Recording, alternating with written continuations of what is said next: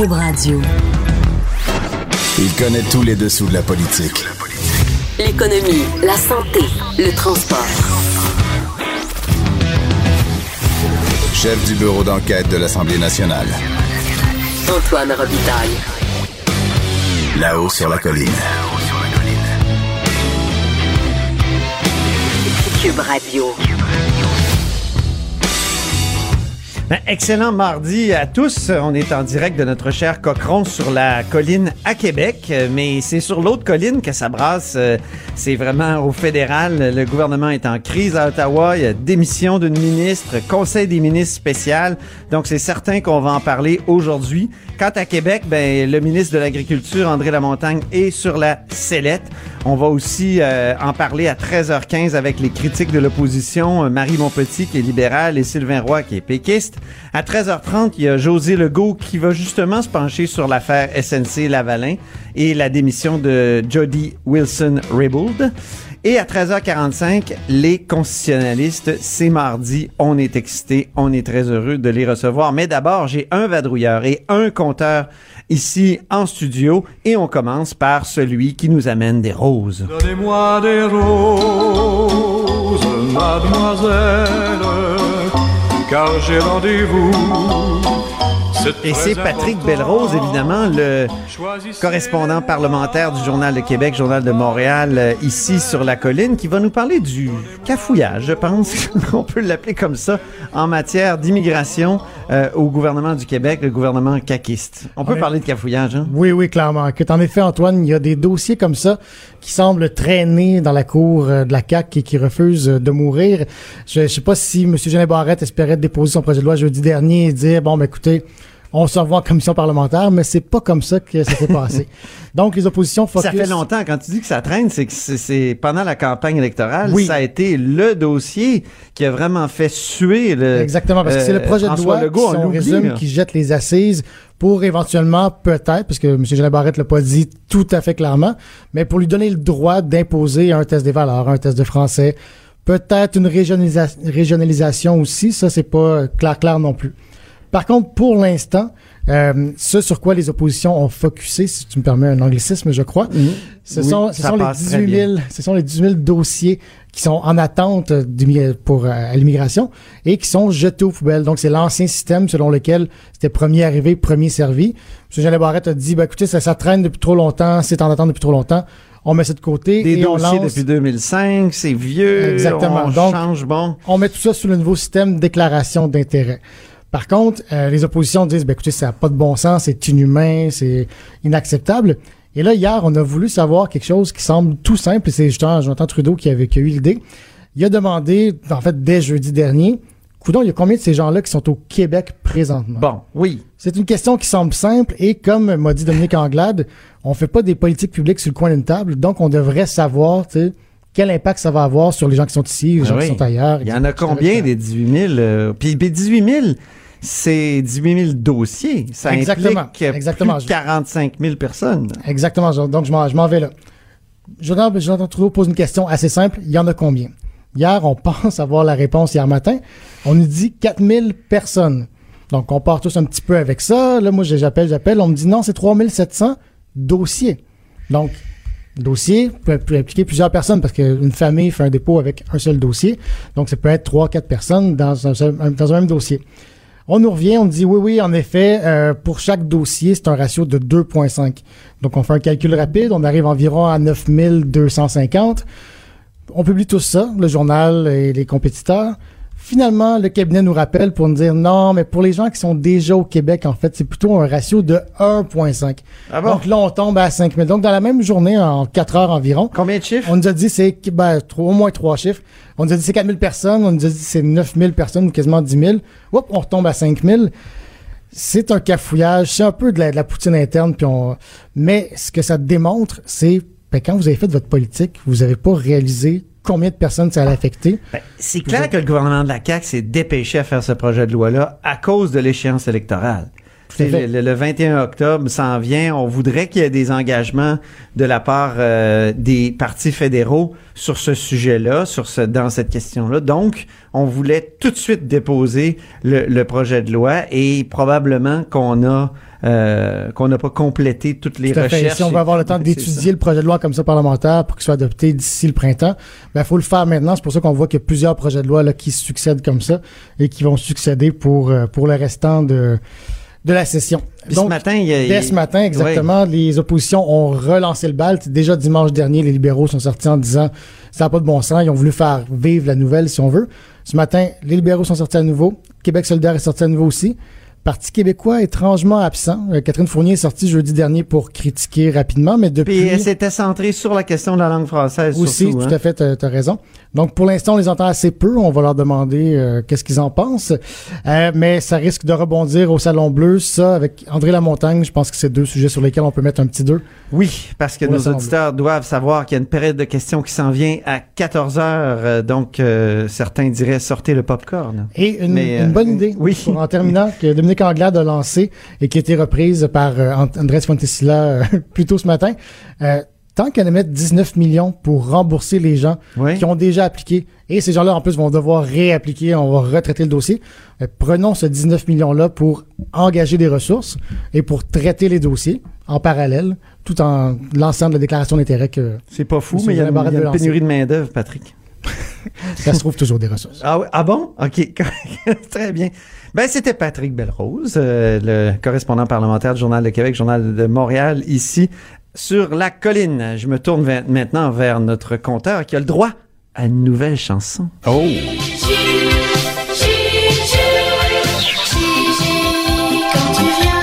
Eh oui! Gigi, quand tu euh, viens en studio nous parler de sujets extraordinaires, tu nous fais penser à ce, cette euh, série télévisée pour enfants des années 80, je pense. Quelle agréable surprise, Antoine. Merci. Et tout ça pour parler d'un sujet tout à fait léger, celui de SNC Lavalin. Hey, mais c'est tellement intéressant. Ben écoute, parlant de popcorn, ben, le- le- c'est ça, là, ça, ça, ça s'écoute comme un film. Donc, on vient d'apprendre que Jody Wilson-Raybould, l'ancienne ministre de la Justice, a démissionné ce matin. Et euh, c'est euh, c'est d'autant plus intéressant que on nous disait hier, ben l'ancienne ministre de la Justice, qui est celle qui pourrait un petit peu éclairer la situation. Ben Est-ce que oui. oui ou non, il y a eu pression indue de la part du premier ministre ou du bureau du premier ministre dans ce dossier-là? Puis là, on disait, malheureusement, elle ne peut pas répondre parce qu'elle est liée par le serment professionnel. Euh, Est-ce qu'en démissionnant, euh, Madame... J'ai pas de preuves, là, mais moi, euh, l'impression que j'ai, c'est que elle ou ses adjointes ont parlé au Globe and Mail. Bon. euh, Ben, c'est ce certain que. C'est ce qu'un peu ce que tout le monde pense. Ça. Maintenant, bon, là, on n'a pas la, la confirmation des, des sources, évidemment, du, euh, du Globe. Puis là, faut rappeler qu'elle, elle a été rétrogradée. Elle Au est envoyée dernier- aux anciens combattants. Ben, c'est ça. Elle était à la Exact. justice et en janvier, elle est envoyée aux anciens combattants et on le voyait dans son visage, euh, sur les images, qu'elle était ravie. Elle avait l'air très heureuse. Je suis ironique, là. Ça transpirait dans sa lettre aussi. Ça transpirait le bonheur. oui, c'est ça. C'était, oui, c'était bon. presque ta musique Ce d'introduction. matin, Antoine, bon, là, là, évidemment, là, on était ensemble, mais on, Oui. on se demandait comment ça se fait que dans le dossier des ponts fédéraux, on sait que l'ancien directeur de la Société des ponts fédéraux a été condamné pour avoir accepté un pot de vin d'SNC Lavalin. Oui. Euh, gros pot de vin au-dessus de 2 millions de dollars. Et, euh, Michel Fournier. Ouais, et là, dans la presse ce matin, on nous disait, attention, dans ce cas-ci, c'est au DPCP à Québec que le dossier a été déposé, donc les procureurs du gouvernement du Québec et non pas les procureurs du gouvernement Et là, les bras fédéral. nous en ont tombé. Ben, On les bras- disait, voyons, comment ça, DPCP? L'enquête a été faite par la GRC. Pourquoi c'est le DPCP, donc le directeur des poursuites criminelles et pénales du Québec, qui s'occuperait de, de déposer des accusations? Je- je- Exactement. on comprenait pas. Surtout que euh, dans l'éventualité où du côté d'Ottawa, finalement, on accepte de ne pas accuser SNC euh, Lavalin au criminel qui aurait entente de réparation, donc un gros paiement, un mea culpa, toute la procédure, mais ça évite une condamnation criminelle. Ben là, on apprend un instant parce que dans une autre enquête criminelle qui vise aussi SNC Lavalin, mais dont euh, le, le dossier est sur le bureau des procureurs de Québec, une entente au fédéral euh, n'engage pas les avocats du gouvernement du Québec. Donc, le, le- on devrait refaire toute la même procédure à Québec. Et là, on s'est demandé, mais qu'est-ce qui fait que la GRC, qui est pourtant une police fédérale, peut déposer un dossier à Québec? Alors, un matin, on a appelé, bon, on a appelé évidemment la GRC, on a appelé un ancien bâtonnier, On a, on a un ancien bâtonnier, on a appelé au DPCP à Québec, on a appelé la GRC, comme tu dis, puis on a appelé un ancien président de l'Association des procureurs euh, du Québec. Puis on a eu un peu la même impression à chaque fois, un énorme malaise. Et c'est peut-être du côté de la police qu'on nous a donné la réponse la plus précise. Dans le Ouais. fond, à la GRC, ils nous disent, nous, on transfère nos dossiers à, euh, aux procureurs fédéraux. Donc, on relève du fédéral, on reste au fédéral, mais si les procureurs, entre eux, veulent se passer un dossier, ils peuvent le faire. Et là, Donc, manifestement... les gens doivent comprendre là, que les, les procureurs des deux paliers de gouvernement euh, se parlent, peuvent puis à un moment donné, échanger des, euh, des dossiers d'enquête. puis tout d'un coup dire, ben non, mais te- prends le don, toi, ce dossier-là. Don, ce Moi, Moi, j'ai pris l'autre. Bon, et, et là, évidemment, la, la- la grande question, celle qu'on pose aujourd'hui, c'est euh, puisqu'on parle de pression politique du côté d'Ottawa Ouais. sur les procureurs du gouvernement fédéral concernant SNC-Lavalin, est-ce que c'est possible que les procureurs fédéraux, dans l'autre dossier d'accusation criminelle concernant SNC-Lavalin, qu'ils aient dit le fédéral, le gouvernement fédéral va faire pression sur nous pour qu'on règle leur cours, ben on prend le dossier puis on l'envoie à Québec. Alors amusez-vous les amis, vous aimez ça faire pression, mais euh, vous êtes plus dans la bonne juridiction. On- bon, on, on- on- là, on- c'est un scénario, il est pas confirmé, mais la question se pose. La Comment question le se pose vraiment? Il n'y a pas de règle. tout pont les- le quartier les- s'est retrouvé toutes à les Québec. personnes qu'on a interviewées euh, nous ont pas donné de, règles de- claires. là. C'est vraiment au bon vouloir des procureurs. Donc, c'est- c'est c'est- c'est vraiment surprenant. Puis, Bon. est-ce que, est-ce que si c'est le DPCP québécois qui porte des accusations, est-ce que il peut y avoir un accord de réparation? Absolument. La- la- une mécanique très semblable existe à, Québec. Euh, On parle de, de l'accord de réparation à Ottawa. L'équivalent existe aussi à Québec. Et là, je renote que M. Legault a pris peine de mentionner, nous, on est préoccupés par l'avenir de la compagnie, les emplois, le siège social. On confirme que oui, on a fait pression sur le bureau de M. Trudeau pour éviter le scénario catastrophe où SNC serait condamné au criminel. Et là, soudainement, on se rend compte que lui-même, dans sa propre cour, il y a le DPCP, il y a sa ministre de la Justice qui est concernée de la même manière. Sa ministre de la Justice, c'est Sonia Lebel. C'est Sonia Une Lebel. ancienne procureure. Voilà. Est-ce qu'elle va avoir le goût, elle, de dire euh, à des procureurs de, de, faire une cours? suggestion? Je vous suggère. Attention, ce n'est pas une pression nécessairement. c'est une forte suggestion. c'est une. Une forte suggestion. Votre patron serait content si jamais vous. Si jamais, oui. Ben, on est là-dedans, toi. On est là-dedans, puis euh, c'est extrêmement intéressant. Merci de nous avoir présenté ça, puis on a eu beaucoup de plaisir à faire tous ces téléphones-là Tout à fait. tout à l'heure. Et, tu sais quoi? J'essaie d'inaugurer quelque chose, là. une chanson de fin de, de segment. Alors, on écoute, c'est pour toi aussi, Jean-François. J'ai le cœur en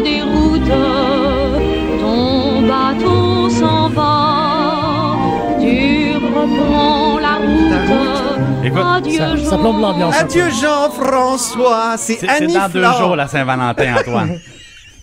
mais mais ça, ça me fait plaisir. Ça me fait très chaud, quand même. Écoutez, c'était très sérieux la, la chronique, mais au moins on a une entrée un peu drôle puis une sortie euh, extrêmement romantique. Annie Flore, mesdames et messieurs. Là-haut sur la colline. Ce que les ministres n'ont pas voulu dire, Antoine va vous le dire. Cube Radio, de 13 à 14. Vous écoutez Là-haut sur la colline. Ben oui, on est de retour à la hausse sur la colline et on va rejoindre Marie Montpetit, qui est porte-parole de l'opposition officielle en environnement et députée de Maurice Richard. Bonjour Marie Montpetit. Bonjour, M. Robitaille. Donc, euh, le cafouillage incroyable autour du congédiement de Louis Robert, euh, l'agronome du ministère de l'Agriculture, l'expression ayatollah apposée à certains, euh, certains fonctionnaires du ministère de l'Environnement. Est-ce que ça en est trop? Est-ce qu'on devrait retirer son ministère à euh, André Lamontagne? Ben écoutez, euh, on a une ministre, euh, le, le, Monsieur Legault a démis le ministre pour euh, pour pas mal moins que ça. Hein, une ministre qui avait, euh, selon ses paroles, euh, des enjeux de communication. Là, je pense que ça devient assez évident que euh, que non seulement Monsieur Lamontagne a des problèmes de communication importants, donc ça va être intéressant de voir ce qui va se passer par la suite. Mais ce qui est surtout gênant, c'est c'est euh, c'est toutes les accusations qu'il fait à droite à gauche. Là. Ça fait deux semaines que c'est pas sa faute, c'est de la faute de tout le monde. Il a discrédité un, expert, comme vous mentionnez, le lanceur d'alerte, qui a 35 euh, ans euh, d'expérience au sein du ministère. Il a discrédité son sous-ministre. Là, ben, comme s'il n'avait pas fait assez, maintenant, c'est la faute aux, euh, aux fonctionnaires du ministère de l'Environnement. Donc, finalement, c'est la faute à tout le monde. Mais lui, au niveau de sa responsabilité ministérielle, pas beaucoup de propositions, pas beaucoup d'actions.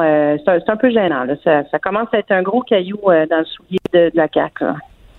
Donc, vous ne demanderez pas sa tête à 14 heures à la période des questions, mais quasiment. Ben écoutez, je, je, comme je vous le dis, moi je l'ai mentionné à plusieurs reprises hier, je pense que le, lien de confiance est, est, certainement ténu pour ne pas dire brisé. Euh, on se retrouve face à un ministre qui a livré euh, de multiples versions la semaine dernière d'une histoire, donc il y en a forcément dans ces versions-là qui sont pas vraies. Euh, parce qu'elles peuvent pas toutes être vraies les versions qu'il a données. Il s'est contredit à plusieurs reprises. Il a diffamé des gens. Et euh, là, Ayatollah, il faut, euh, je, vous l'avez, vous l'avez bien mentionné dans votre chronique ce matin. Là, c'est, pas un mot léger. Hein? On parle de gens qui qui ont des idées rétrogrades, qui, qui, qui, qui travaillent de façon, qui usent ces idées-là de façon tyrannique, des pouvoirs qui dont ils on parle de fonctionnaires, on parle d'experts du gouvernement de l'État. Ça va être, ça va être difficile pour lui de travailler là, dans, dans, dans, les prochaines semaines, dans les prochains mois, à ce rythme-là. Mais en même temps, est-ce qu'il n'y avait pas quelque chose de rafraîchissant de le voir à l'Union des euh, l'Union paysanne? Euh, donc, c'est la première fois qu'un ministre se présente là. Euh, il y a aussi euh, ce qu'il disait, selon l'interprétation de Roméo Bouchard, qui est le fondateur de l'Union paysanne, c'est qu'il il, dénonçait pas nécessairement les normes en matière de pesticides, mais même, même pas du tout. C'est qu'il disait que parfois on applique des normes qui sont conçues pour des énormes entreprises industrielles, comme, mettons, Maple Leaf. on applique ça à des petits producteurs. Alors, même Roméo Bouchard, il voyait quelque chose intéressant. Moi, j'ai trouvé ça, euh, en, tout cas, ça m'a ça, étonné et intéressé beaucoup de, voir que euh, peut-être qu'enfin un ministre de l'Agriculture essayait de, ne pas être qu'à la solde de, l'UPA. Ben, c'est un peu ce qui est dommage avec ce qui arrive parce qu'on on remet pas en question le fait que l'agriculture là probablement un des ministères qui évolue avec l'environnement le plus rapidement en termes de sciences. Euh, donc, c'est perfectible. Il y a certainement des changements à faire. Puis il y a beaucoup de liens justement entre la question de, de, de l'environnement, de l'aménagement du territoire, des techniques agricoles aussi. Mais à partir du moment où euh, on a un ministre qui antagonise tout le monde, c'est ce qu'on voit depuis deux semaines. Là. Il discrédite ses experts, discrédite ses fonctionnaires, euh, met les agriculteurs en porte-à-faux avec les gens du ministère et de l'environnement et de l'agriculture. Ça va devenir difficile de, de, travailler tout le monde dans la même direction pour euh, revoir des règlements ou je ne sais pas quelles sont ses propositions comme ministre, là, mais il y a quelque part où euh, s'il veut aller chercher la collaboration de tout le monde, et, et on l'a bien vu avec Louis Robert, qui, qui, qui je reviens au lanceur d'alerte, qui dénonçait une situation. Et moi, j'ai posé la question en chambre, pourquoi ne pas se faire un allié de cette personne-là si la question des pesticides est aussi importante? Donc, c'est vraiment est-ce qu'on est-ce qu'on est encore dans, le on, remplace les gens qui pensent pas comme nous? Euh, il y a des, sérieuses questions à, à, poser et à M. Legault et à son ministre. Puis cette semaine, je pense que ça va être l'occasion de le faire de nouveau. Oui, mais euh, concernant euh, Louis Robert, là, la réponse du gouvernement de la CAQ, ça a été de dire, ben, c'est un sous-ministre libéral qui l'a démis finalement. Ça, c'est la dernière parmi les, les dix réponses qu'on a eues. Là. Mais euh, qu'est-ce que vous avez pensé de cette... Qui a été, euh, c'est un sous-ministre qui a été reconduit par la CAC. Je pense que c'est surtout ça la dernière information. Donc, il était assez bon, ce sous-ministre-là, pour être reconduit euh, par le gouvernement Legault à la fin du mois d'octobre. Mhm. euh, et là, ça fait c'est assez, léger comme excuse. C'est assez léger. Et euh, ce qui est inquiétant aussi, c'est que on a un premier ministre qui nous répond on va demander une, une enquête de la protection de la, du citoyen. On ne sait toujours pas si elle va faire enquête ou pas. On n'a toujours pas cette, cette information-là. Ah, J'avais cru comprendre qu'elle avait accepté. Ben, elle, ce qu'elle a, ce qu'elle a communiqué en fait, c'est qu'elle qu'elle ne elle ne communiquait pas en fait les enquêtes sur lesquelles elle se penchait. Ouais, ok. Donc euh, on ne le sait pas à ce jour et euh, on a on a un. Avez-vous compris pourquoi c'est la protectrice du citoyen? Parce que c'est ben, c'est pour faire le, c'est pour faire la lumière parce que c'est, c'est, dans le cadre d'un lanceur d'alerte. Mais, mais, pourquoi c'est pas la, commission de la fonction publique? Au fond, c'est un problème, un problème de fonction publique. C'est pas un problème parce de. Parce que la demande, la demande, elle a été faite à la Oui, la demande elle a été faite à la protectrice du citoyen parce que c'est vraiment dans un contexte d'application, entre autres, de la loi sur les lanceurs d'alerte. Mais je pense que ce qui, ce qui est important dans, dans- dans- dans la, la- la sous-question que vous me posiez au départ, c'est qu'on a M. Robert qui, en ce moment, est un fonctionnaire qui a été mis euh, à la porte pour des raisons assez nébuleuses. Là. Euh, on n'a toujours pas fait la lumière là-dessus, qui est sans salaire à la maison. Et on a un premier ministre qui, qui refuse de le réintégrer, un ministre qui refuse de le réintégrer sous prétexte qu'il souhaite que, parce qu'il y a une enquête qui va être faite, puis qu'il souhaite, fait la- souhaite faire la lumière là-dessus. Mais pendant ce temps-là, le ministre, dont Oui. on ne connaît pas encore le rôle qu'il a joué, euh, la Oui, lumière n'a pas été faite. Oui, elle n'a pas été faite là-dessus non plus. Lui occupe toujours, euh, dispose toujours de ses privilèges de ministre, est toujours en poste. Merci beaucoup, euh, Marie Montpetit, porte-parole de l'opposition officielle en environnement. Ça me fait grand plaisir. À Au bientôt. plaisir. Je me Au tourne revoir, maintenant vers euh, Sylvain Roy. Bonjour Sylvain Roy, qui est lui critique euh, en matière d'agriculture euh, au deuxième groupe d'opposition, donc le Parti québécois. Euh, alors, est-ce que après tout ça, là, on devrait démettre euh, Monsieur Monsieur Lamontagne de son poste? Ben, d'entrée de jeu, bonjour, M. Robitaille. Bonjour. Écoutez, il y a beaucoup de choses là-dedans. hein. oui. Euh, et là, il faut toujours faire attention quand on regarde un dossier comme ça à ce que, quand on pointe la lune, on, on ne regarde pas le doigt. OK? Mhm. Moi, euh, je trouve qu'il y a des enjeux. bon, c'est sûr que la situation semble absolument nébuleuse, opaque. Les discours du ministre sont, euh, sont très critiquables, mais ça a le mérite de mettre en lumière certains enjeux. Premier enjeu, protection des lanceurs d'alerte Mhm. faut moderniser la loi.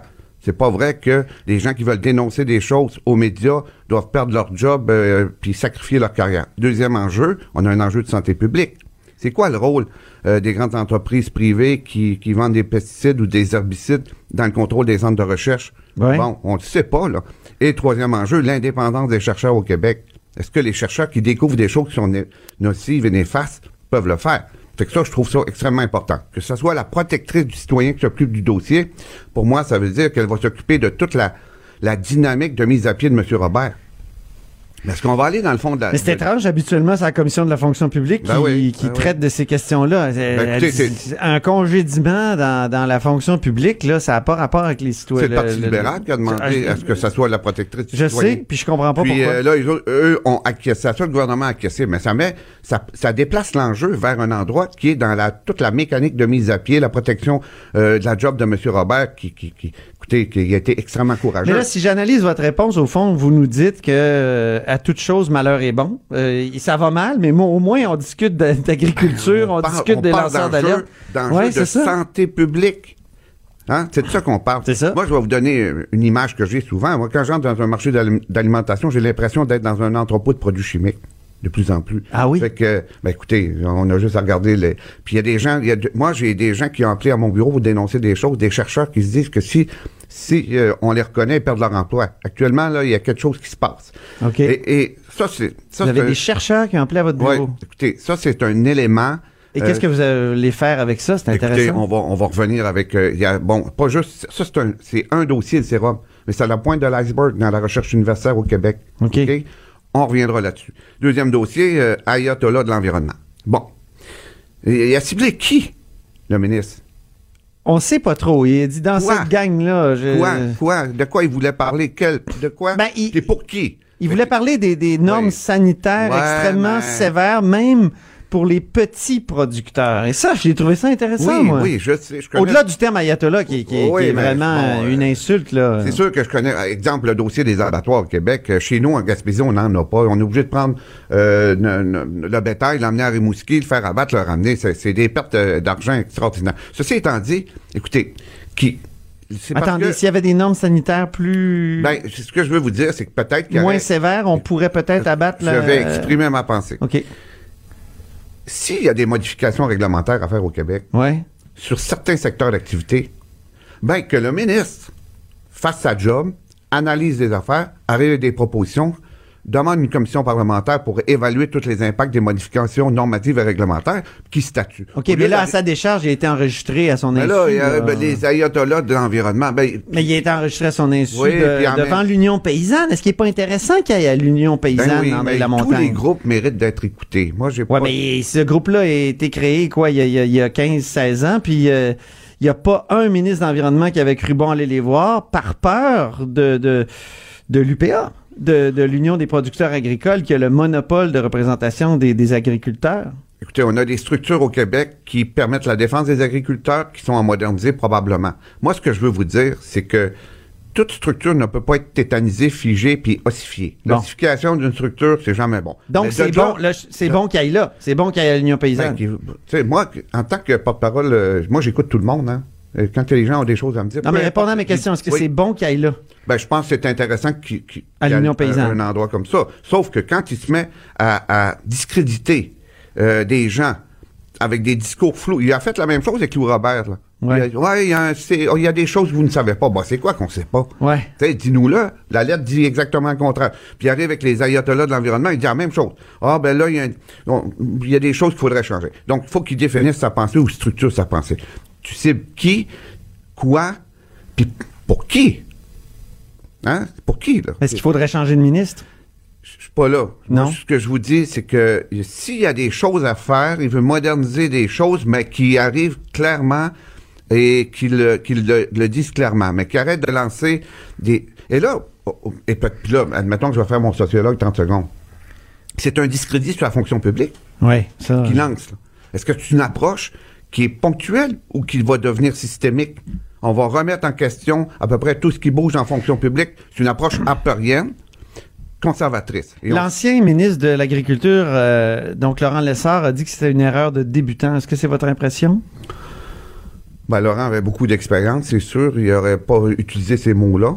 Euh, ou que c'est un. Ça peut être ça, ou que c'est une stratégie. OK. Hein? La ministre des Affaires municipales a fait la même chose. Là. Euh, elle a été dire que, bon, il faudrait regarder la loi sur les milieux humides. Ça fait pas. Bon, là, c'est quoi, là? C'est une attaque concertée contre le ministère de l'Environnement qui est en train de se faire? Euh, contre tout ce qui est tout ce qui est rigueur euh, administrative ou, ou bureaucratique? Ce qu'il faut comprendre, c'est que les, les fonctionnaires de l'État sont pas juste là pour mettre du trouble, ils sont Ben là oui. pour assurer la sécurité pas, de la population puis, puis conserver le bien public dans un bon état. Ben, Sylvain Roy, malheureusement, c'est c'est tout le temps qu'on Ah, a. Puis, euh, mais je suis sûr qu'on va vous entendre à la période de questions tout à l'heure. Peut-être, je sais pas si vous avez une question. On verra si, euh, quand vous allez commencer à demander la tête du ministre, comme ça arrive souvent dans ces cas-là. Donc, euh, merci beaucoup. Ça m'a fait plaisir, M. Robitaille. Donc, c'était Sylvain Roy, porte-parole du deuxième groupe d'opposition en matière d'agriculture et d'alimentation, député de Bonaventure du, du Parti québécois. Là-haut sur la colline. Pour nous rejoindre en studio, Studio à commercial cube.radio.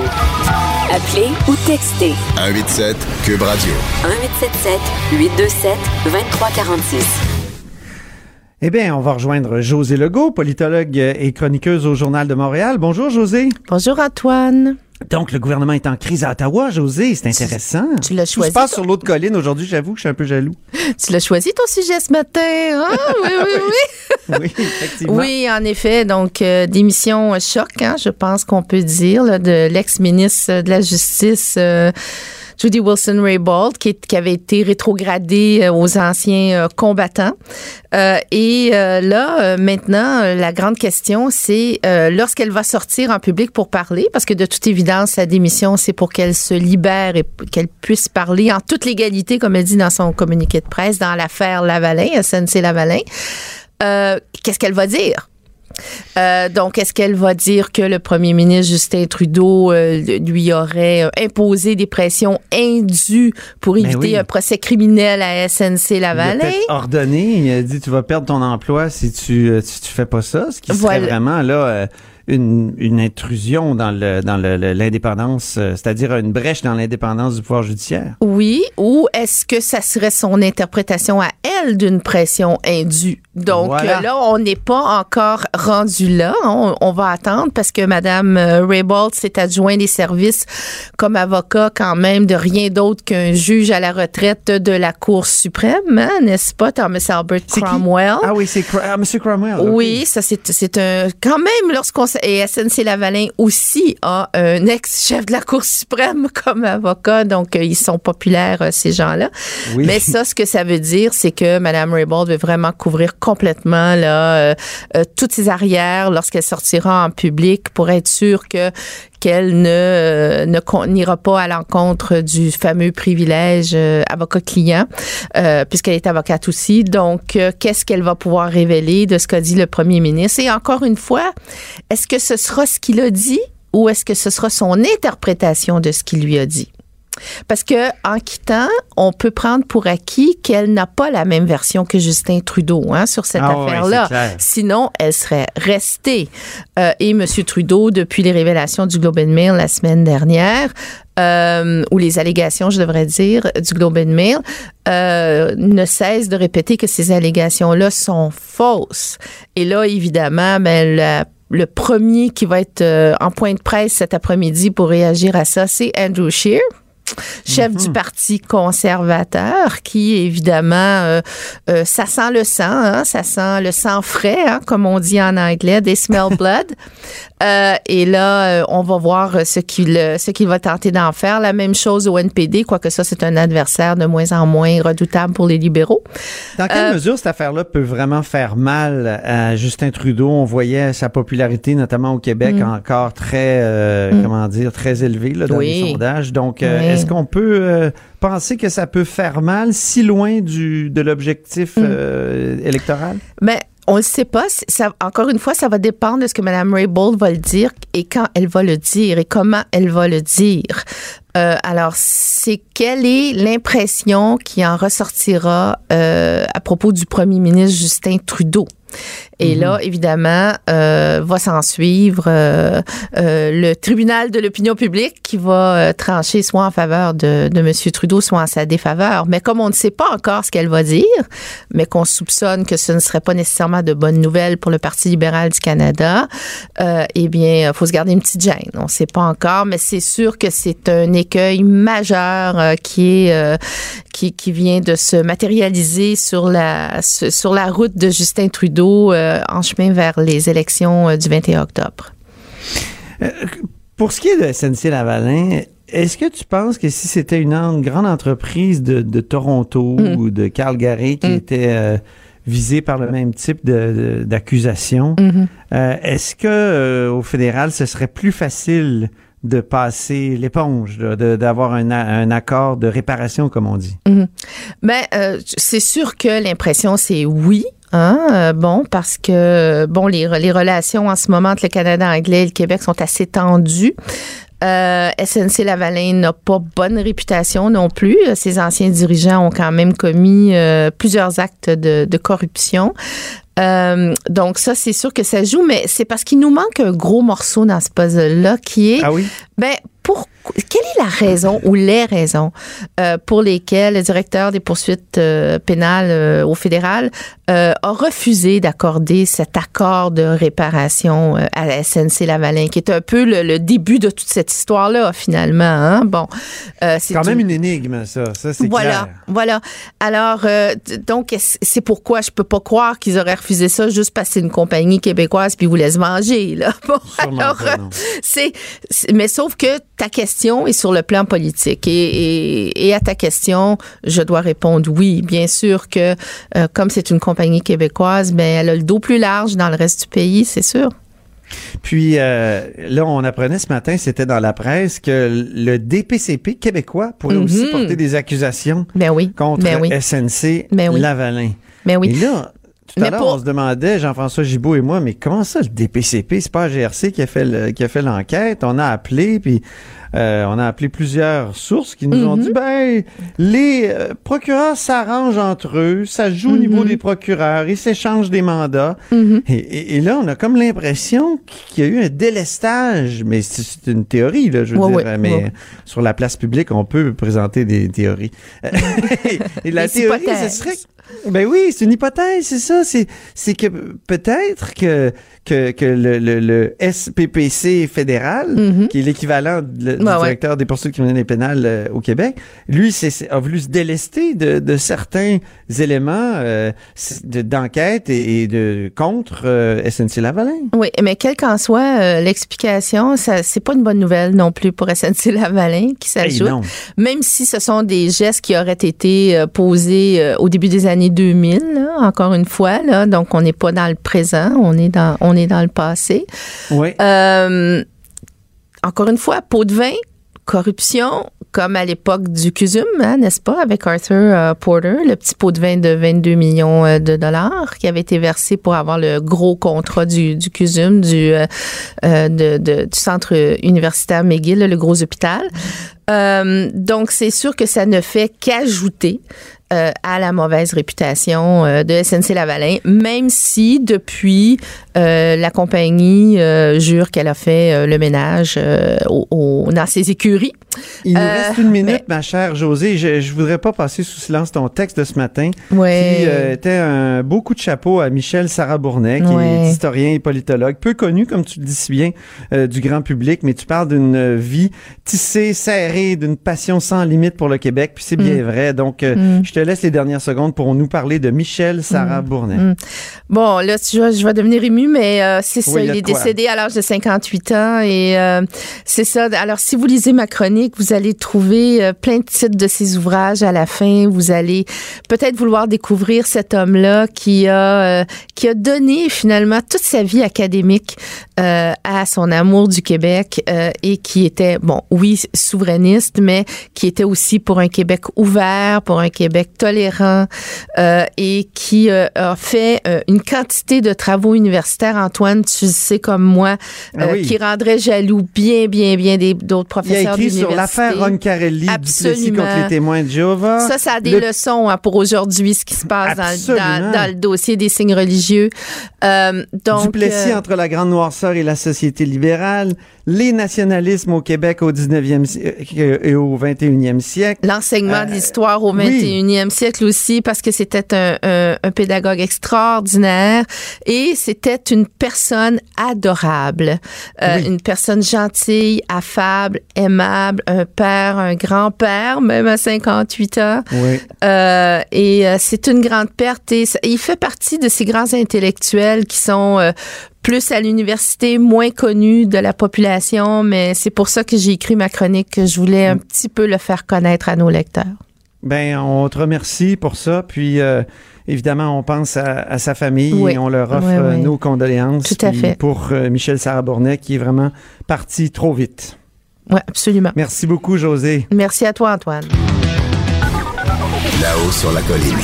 Joignez-vous à la discussion. Appelez ou textez 187 Cube Radio. 1877 827 2346. Ben, c'est une belle journée pour avoir des constitutionnalistes sous la main. En fait, c'est toujours des une belle journée parce que moi, pour moi, toute une dimension constitutionnelle et pour eux aussi. Donc, euh, bonjour Patrick Taillon. Bonjour Antoine. Professeur de droit à l'Université Laval. Et bonjour Guillaume Rousseau, peut-être qui est en ligne, professeur de droit à Oui, l'Université de bonjour, Sherbrooke. bonjour. Il est là, il est là. Parfait. Euh, un petit mot d'abord sur l'indépendance de la justice. C'est le thème de la journée avec euh, la démission de Jody Wilson-Raybould, l'ancienne ministre de la Justice qui était qui avait été mutée aux anciens combattants. Est-ce que euh, on sait que la frontière est assez mince entre suggérer et violer l'indépendance de la justice et, et comment vous voyez cette affaire-là, là, SNC Lavalin, Trudeau et compagnie, Patrick? Mais il y, a des- il y a des choses qui sont plus claires dans mon esprit maintenant qu'elle a démissionné. Ah oui? Euh, la relation au sein du cabinet fédéral entre le premier ministre et sa ministre de la Justice est basée sur la confiance. S'il n'y a plus de confiance, ben on peut rétrograder un ministre ou on peut exiger sa démission. Bon, là, c'est pas clair. euh, elle l'a démissionné, mais si le premier ministre voulait plus d'elle, elle a peut-être été démissionnée. Mais on voit dans tout ça qu'il y a un effritement de la confiance entre la personne qui occupe le poste de ministre de la Justice et le premier ministre. Après, il y a un débat à savoir si tout le monde s'entend qu'il y a eu des discussions. Est-ce que ces discussions étaient des pressions ou des échanges? Est-ce que ces pressions étaient des, de l'ingérence? Là, c'est une question de degré. Est-ce qu'il y a quelque chose dans la jurisprudence qui nous dit, qui nous permet de distinguer l'un et l'autre? Ben, De distinguer donc Oui. pression et, et euh, allégation? Euh, Guillaume?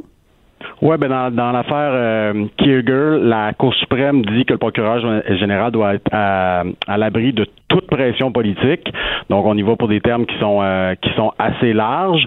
Puis dans d'autres cas, euh, dans une autre affaire, on fait la, euh, la distinction en expliquant que euh, la procureure générale donc doit décider euh, à l'abri de toute de toute ingérence, de toute pression.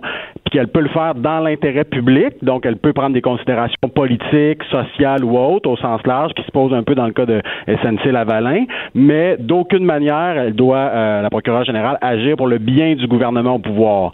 Donc, autrement dit, on peut le faire pour des motifs politiques nobles, mais pas pour des motifs de, de petites politiques.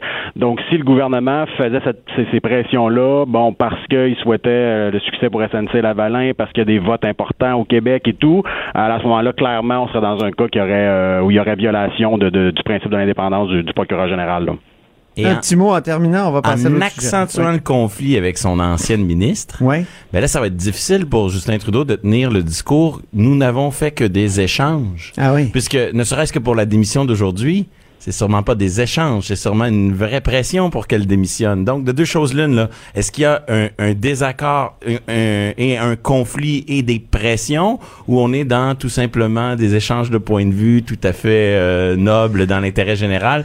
La démission d'aujourd'hui, en tout cas, elle donne un nouvel éclairage, si je peux dire. On Puis a par prudence, le premier ministre devrait euh, faire attention même à des discussions d'ordre général. Son rôle, sa prérogative au premier ministre, c'est de nommer la personne. Et vous le disiez tantôt, M. Taillon, après ça, il y a une relation de confiance qui peut s'effriter, mais c'est. Son, rôle, c'est de nommer la bonne personne. Ensuite, il doit lui faire confiance pour tenir compte de toute la complexité d'un dossier comme ça, les impacts socio-économiques, mais son rôle, c'est vraiment de nommer la personne ou de la démissionner, mais une fois qu'elle est nommée, elle est totalement indépendante. Donc, euh, même les discussions, ça, peut être euh, rapidement assez limite. Très bien. Parlons maintenant de cette sentence euh, qui est tombée avant hier euh, euh, pour Alexandre Bissonnette, perpétuité avec euh, 40 ans avant de pouvoir demander une libération conditionnelle. Euh, Patrick, euh, tu t'es penché sur cette euh, sentence-là. C'est une sentence exemplaire quand même. Je veux dire, euh, il y a des gens qui ont dit c'est pas assez sévère. Euh, il aurait fallu lui donner 250 ans de prison. Mais euh, au Québec, là, depuis l'abolition de la peine de mort, c'est la sentence la plus euh, la plus dure. Oui, et ici, dans cette affaire, dans ce crime très grave, on n'avait pas vraiment de procès à savoir si Bissonnette était coupable ou pas. Il reconnaissait le crime. Le débat, c'était quelle peine? Et dans le débat s'attachait un autre débat, c'est-à-dire la loi qui lui impose une peine est-elle, va-t-elle trop loin, est-elle déraisonnable, est-elle cruelle et inusitée? date de quand cette loi-là? C'est sous les années Harper. On a, on a créé des tranches, pas de libération. On peut cumuler des tranches de 25 ans avant de permettre à quelqu'un d'être libéré. Euh, et encore là, faut le juger dans 25 ou dans 50 ans s'il est admissible. C'est juste pour le rendre admissible et, et- et au moment venu, on juge si c'est approprié la libération conditionnelle. Ouais. Et dans ce cas-là, le juge était obligé, pouvait aller jusqu'à 100 150 ans parce qu'il y avait six euh, personnes qui avaient été tuées dans cette euh, triste affaire. Et donc, euh, on se retrouve dans une situation où la première fois qu'on testait la constitutionnalité de ces dispositions, c'était avec un- une situation factuelle qui était particulièrement euh, peu sympathique. On avait un crime haineux, on avait un crime grave, et donc, euh, tu sais, on dit parfois en droit que ça prend des bons faits pour euh, gagner des dossiers, mais Ah là, oui. dans ce cas-là, c'était pas nécessairement les faits les plus sympathiques pour tester ces dispositions-là. On avait une cause particulièrement antipathique, et bon, malgré tout, le juge a dit non, les dispositions sont cruelles, la, la peine est cruelle et inusitée. Il faut que le juge puisse y aller avec une, une libération, une admissibilité à la libération conditionnelle entre 25 ans et 50 ans. Il a tranché la poire en deux à, à 40 ans. En faisant ça, il a réinterprété la loi, il l'a déclaré inconstitutionnel en partie, puis il l'a, il l'a réinterprété. Et, et l'ironie du sort dans tout ça, c'est que, au fond, le, le gouvernement Harper a voulu durcir les peines. Pourquoi? Pour supporter les victimes. Oui. Pour être plus solidaire avec les Pour les proches des victimes, pour les appuyer, soutenir. dire le système est avec vous. Mhm. Résultat paradoxal, qu'est-ce qui arrive? Ben, les victimes ou les proches des victimes, ils entrent au palais de justice vendredi dernier et dans leur tête, ils se sont fait matraquer le chiffre 150 ans, 150 ans et ils en ressortent, ils en ressortent déçus. Ouais. Et là, on voit un effet pervers de cette espèce d'américanisation puis de surenchère dans, dans le calcul mathématique des peines. Mhm. Euh, on se retrouve dans une situation où on crée des attentes qui sont elles-mêmes déraisonnables et on se retrouve avec une peine particulièrement sévère. Moi, je pense que c'est une peine qui, qui est appropriée car, euh, à perpétuité avec euh, impossibilité de, de, de libération avant 40 ans, mais elle, elle apparaît soudainement aux yeux de certains comme une peine trop clémente. Et Ça là, serait présenté comment avant, avant les années Harper? ben, il y aurait eu euh, peine d'emprisonnement à perpétuité avec Ouais. libération euh, à- autour de, de 25 ans, si je me trompe. OK, OK. Euh, Guillaume, là-dessus? Oui, ben effectivement, ça apparaît sévère si on compare, par exemple, au caporal Lortie, qui avait quand même, qui était entré à l'Assemblée nationale, fusillade, trois morts, 13 blessés, était ressorti une douzaine d'années plus tard. Euh, donc, on voit que les peines étaient effectivement parfois peut-être un peu euh, pas assez sévères euh, dans les années avant Harper. Là, Harper a, a donné un tour de vis. Ce qu'il faut comprendre aussi, qu'il faut rappeler dans la charte canadienne, hein, il y a plusieurs droits. Là, ça dépend bon, comment on les compte par paragraphe ou article ou quoi, mais sur une trentaine de droits, il y en a peut-être une vingtaine pour les accusés, pour les criminels et aucun droit pour les victimes. Donc, c'est, c'est- la Charte canadienne, évidemment, a un impact immense sur tout droit criminel. Alors, ça fait en sorte que quand, quand un Parlement décide de, de, de, de- de rendre le droit criminel un peu plus sévère pour, euh, pour les criminels, ben, c'est toujours difficile, toujours une résistance de la part des juges qui peuvent s'appuyer sur la Charte canadienne. Bien, euh, Guillaume, on va aller à ton dernier sujet. Tu veux nous parler de l'abolition des référendums en matière d'urbanisme? Ça, moi, je trouve ça dommage, cette abolition-là des, des référendums. C'est dans la loi sur les gouvernements de proximité, si je ne m'abuse, qui a été adoptée par le gouvernement Couillard. Euh, les référendums, est-ce que c'était pas une bonne chose, justement, de pouvoir... euh, euh, c'était comme une épée de Damoclès qui planait au-dessus de, d'un, conseil municipal ou même du maire qui, avait des ambitions et peut-être qui était plus amené à, négocier ou à être, comment dire, un peu plus flexible quand il savait qu'il y avait une possibilité de référendum. Là, il y a abolition possible. Oui, il y a eu un premier cas à, à Chambly. Et en fait, pour expliquer la, façon la plus simple d'expliquer ça aux auditeurs, c'est imaginer une jeune famille qui achète un bungalow et qui euh, ce bungalow, bungalow-là se trouve devant un terrain vague. Donc évidemment, vous la- jeune famille va chez le notaire, vérifie c'est quoi le zonage pour le terrain vague en face du bungalow. On vous dit c'est euh, deux étages résidentiels, donc vous aurez un bungalow en face de chez vous, parfait. La jeune famille s'installe, puis finalement la semaine suivante, la, la ville décide que ce sera pas un bungalow de deux étages, mais un édifice commercial de euh, 10 étages. Alors là, adieu euh, la, la paisibilité, adieu euh, la valeur de la maison, euh, le soleil et tout. Donc, oh, c'est une question de droit de propriété. Très concrètement, là, le- les référendums, ça fait en sorte que vous vous installez quelque part, vous vous fiez au sondage autour pour savoir quel genre de milieu de vie vous aurez, et euh, si jamais la ville veut changer ça, ben vous avez votre euh, possibilité de, de, de signer un registre puis de déclencher un référendum et de bloquer euh, de bloquer ça. Évidemment, ça fait pas l'affaire des, des élus, mais euh, ça faisait souvent l'affaire des, des citoyens. Effectivement, après tout un long processus législatif, le gouvernement a fini par permettre l'abolition. Au départ, c'était le gouvernement voulait créer des zones franches, c'est-à-dire certains endroits dans la ville où ça aurait été possible de ne pas euh, de, de, de soustraire, d'abolir les référendums dans certaines zones franches. Et la Chambre des notaires était venue dire que ça n'avait pas de bon sens, qu'ils recommanderaient jamais à leurs clients de, de s'installer dans une zone franche. Donc là, avec Ah la loi 122, il y, a, il y a un compromis qui a été trouvé, c'est-à-dire qu'une ville qui veut abolir euh, les référendums en matière d'urbanisme sur son territoire doit adopter une politique de participation publique conforme à un règlement du gouvernement.